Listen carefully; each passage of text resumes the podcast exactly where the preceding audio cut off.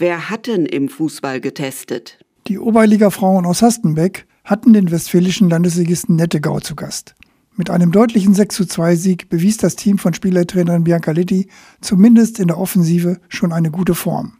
In einem interessanten Duell der Männerteams gewann Landesligist Tündern gegen den Bezirksligisten Bad Pyrmont-Hagen mit 5 zu 1. Bezirksligist Afferde verlor gegen den Landesligisten Ellachsen mit 0 zu 5 und Erzen verlor das Bezirksliga-Duell gegen Immeroloven mit 2 zu 3.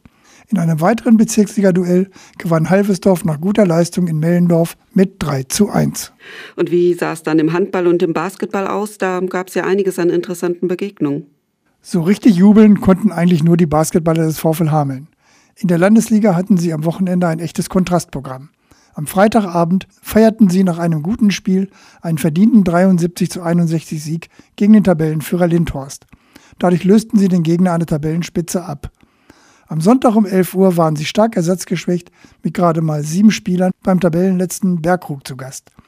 Dort verteidigten sie mit einem knappen 68 zu 67 Sieg die Spitzenposition. In der Handball-Bundesliga der Frauen hatte die HSG Blomberg-Lippe als Vierter den fünften Buxtehude zu Gast. In einem Spiel auf Augenhöhe, was durch starke Abwehrreihen und starke Torhüterinnen geprägt war, trennte man sich 21 zu 21 unentschieden, wobei der Blomberger Ausgleichstreffer Sekunden vor Schluss fiel.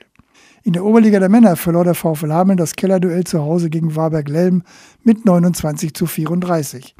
Trainer Marc Siegesmund hatte schon in der Trainingswoche Probleme mit erkrankten Spielern und auch am Spieltag fehlten einige Leistungsträger.